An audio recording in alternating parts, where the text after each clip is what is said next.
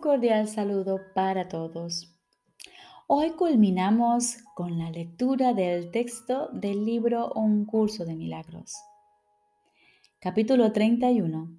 La visión final. Octava y última parte. Elige de nuevo. Jesús nos dice, la lección que la tentación siempre quiere enseñar en cualquier forma en que se presente, independientemente de, de dónde ocurra, es esta. Quiere persuadir al Hijo de Dios de que Él es un cuerpo, nacido dentro de lo que no puede sino morir, incapaz de liberarse de su flaqueza y condenado a lo que el cuerpo le ordene sentir. El cuerpo fija los límites de lo que el Hijo de Dios puede hacer el poder del cuerpo es la única fuerza de la que el Hijo de Dios dispone, y el dominio de éste no puede exceder el reducido alcance del cuerpo. ¿Querrías seguir siendo eso? Si Cristo se te apareciese en toda su gloria, pidiéndote solamente esto, elige de nuevo si quieres ocupar el lugar que te corresponde entre los salvadores del mundo. O si prefieres quedarte en el infierno y mantener a tus hermanos allí. Él ha venido y esto es lo que te está pidiendo. ¿Cómo se va a llevar a cabo esta lección? Qué fácil de explicar es esto. Siempre eliges entre tu debilidad y la fortaleza de Cristo en ti. Y lo que eliges es lo que crees que es real. Solo con que te negases a dejar que la debilidad guiase tus actos, dejarías de otorgarle poder. Y la luz de Cristo en ti estaría entonces a cargo de todo cuanto hicieses, pues habrías llevado tu debilidad ante Él, y a cambio de ella, Él te habría dado su fortaleza. Las pruebas por las que pasas no son más que lecciones que aún no has aprendido que vuelven a presentarse de nuevo a fin de que, donde antes hiciste una elección errónea, puedas ahora hacer una mejor y escaparte así del dolor que te ocasionó lo que elegiste previamente. En toda dificultad, disgusto o confusión, Cristo te llama y te dice con ternura, hermano mío, elige de nuevo. Él no dejará sin sanar ninguna fuente de dolor, ni dejará en tu mente ninguna imagen que pueda ocultar la verdad. Él te liberará de toda miseria a ti, quien Dios creó como un altar a la dicha. No te dejará desconsolado ni solo en sueños infernales, sino que liberará a tu mente de todo lo que te impide ver su faz. Su santidad es la tuya, porque Él es el único poder que es real en ti. Su fortaleza es la tuya porque Él es el ser que Dios creó como su único hijo. Las imágenes que fabricas no pueden prevalecer contra lo que Dios mismo quiere que seas. Por lo tanto, Jamás tengas miedo de la tentación, sino reconócela como lo que es, una oportunidad más para elegir de nuevo y dejar que la fortaleza de Cristo impere en toda circunstancia y lugar donde antes habías erigido una imagen de ti mismo. Pues lo que parece ocultar a la faz de Cristo es impotente ante su majestad y desaparece ante su santa presencia. Los salvadores del mundo, que ven tal como Él ve, son sencillamente los que eligen la fortaleza de Cristo en lugar de su propia debilidad, la cual se ve como algo aparte de Él. Ellos redimirán al mundo, pues están unidos en el poder de la voluntad de Dios, y lo que ellos disponen no es sino lo que Él dispone. Aprende pues el feliz hábito de responder a toda tentación de percibirte a ti mismo débil y afligido con estas palabras. Soy tal como Dios me creó. Su hijo no puede sufrir y yo soy su hijo. Soy tal como Dios me creó. su hijo no puede sufrir y yo soy su hijo. De este modo, se invita a la fortaleza de Cristo a que impere y reemplace todas tus debilidades con la fuerza que procede de Dios, la cual es infalible.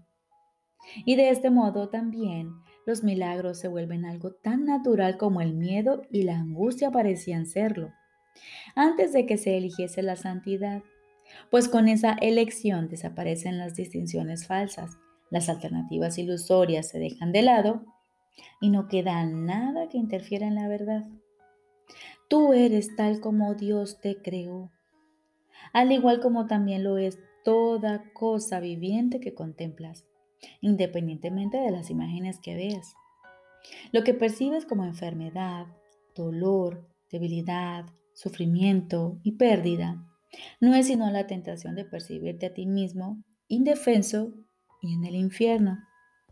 No sucumbas a esta tentación y verás desaparecer toda clase de dolor, no importa dónde se presente, en forma similar a como el sol disipa la neblina.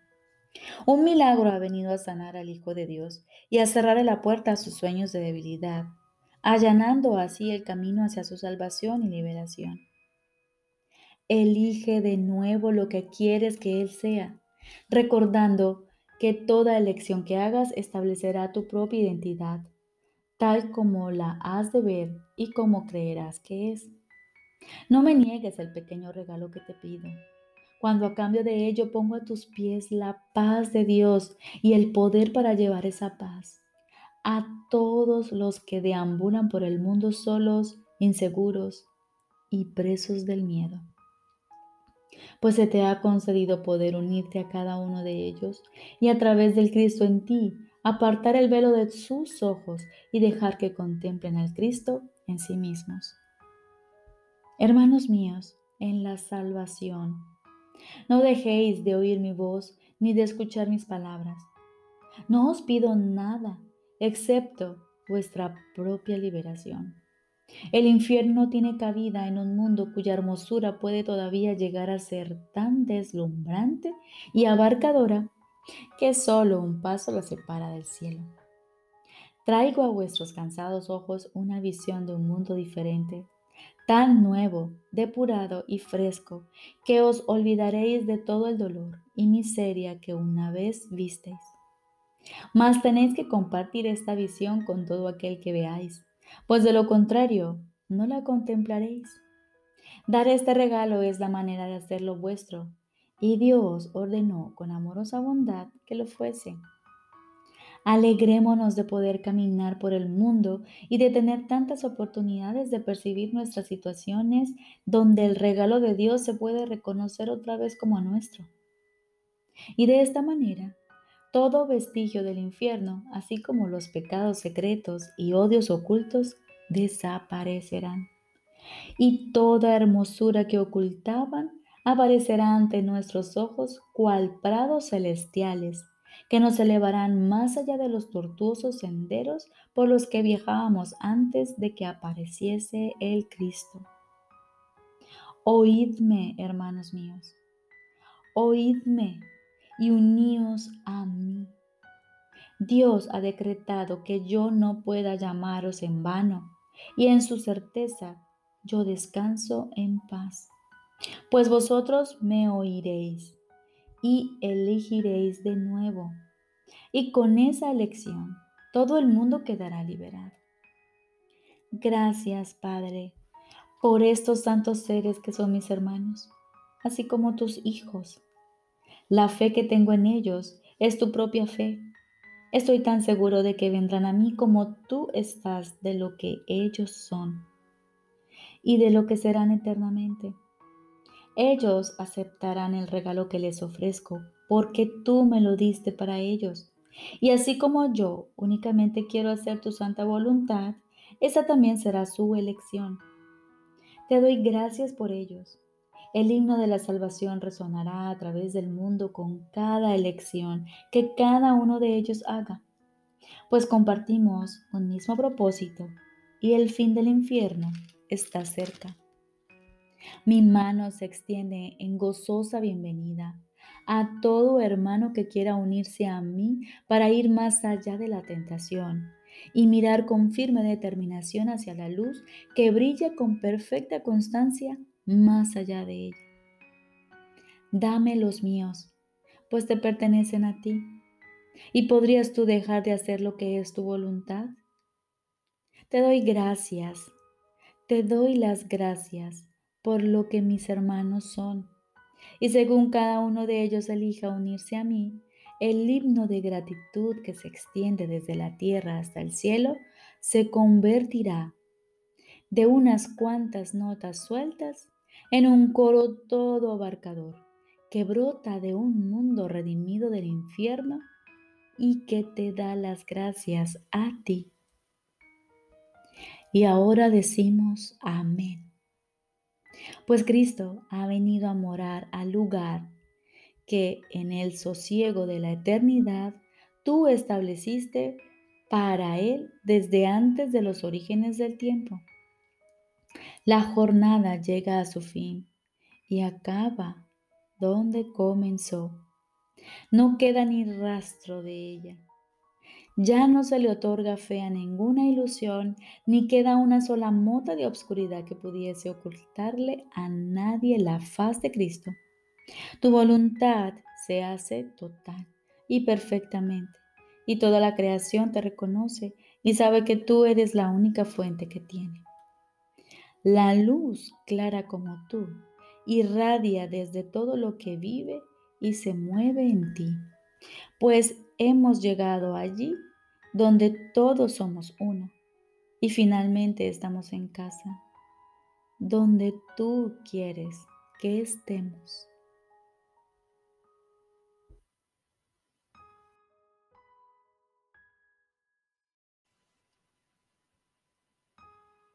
Ahora continuamos con el libro de ejercicios.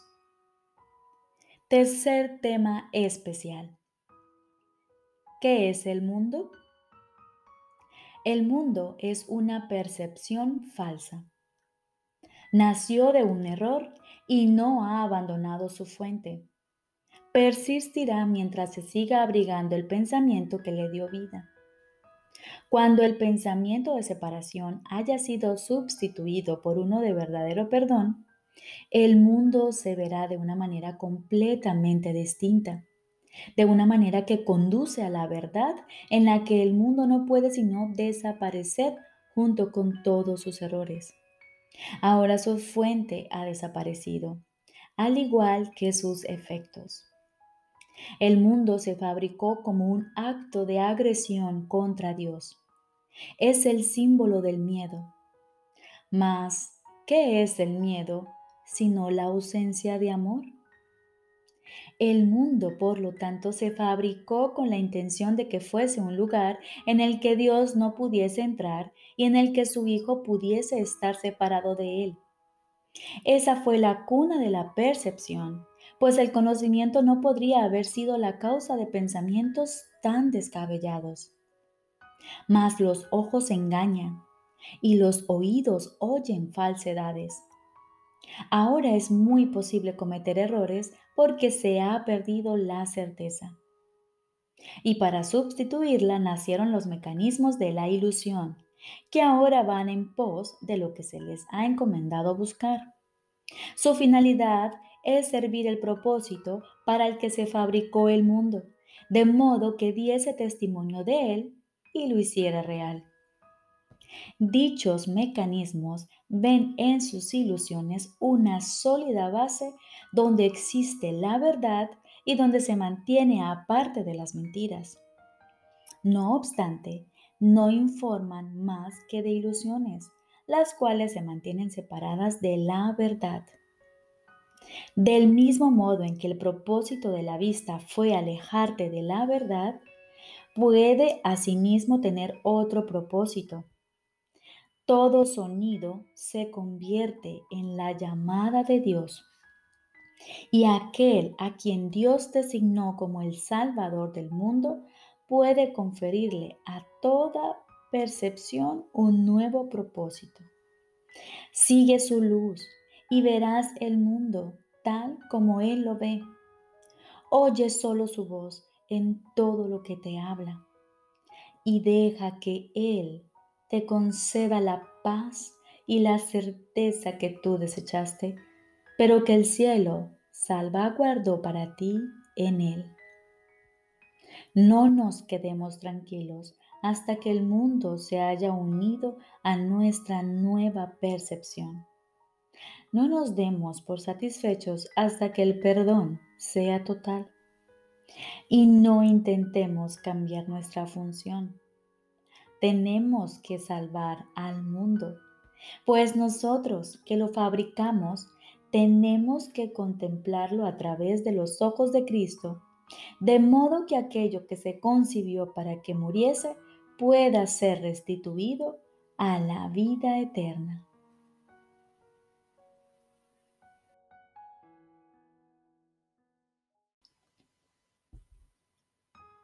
Lección número 250.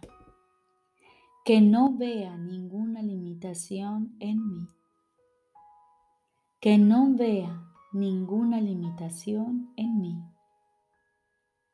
Permítaseme contemplar al Hijo de Dios hoy y ser un testigo de su gloria, y que no trata de empañar la santa luz que mora en él y ver su fuerza menoscabada y reducida a la fragilidad, que no perciba en él las deficiencias con las que atacaría su soberanía. Él es tu Hijo, Padre mío y hoy quiero contemplar su ternura en lugar de mis ilusiones. Él es lo que yo soy y tal como lo vea a Él, me veré a mí mismo. Hoy quiero ver verdaderamente para que en este mismo día pueda por fin identificarme con Él. Y ahora aguardamos nuevamente en silencio. Aquietamos nuestra mente y nos disponemos a escuchar a nuestro Padre. Estoy seguro de que Él te hablará y de que tú le oirás.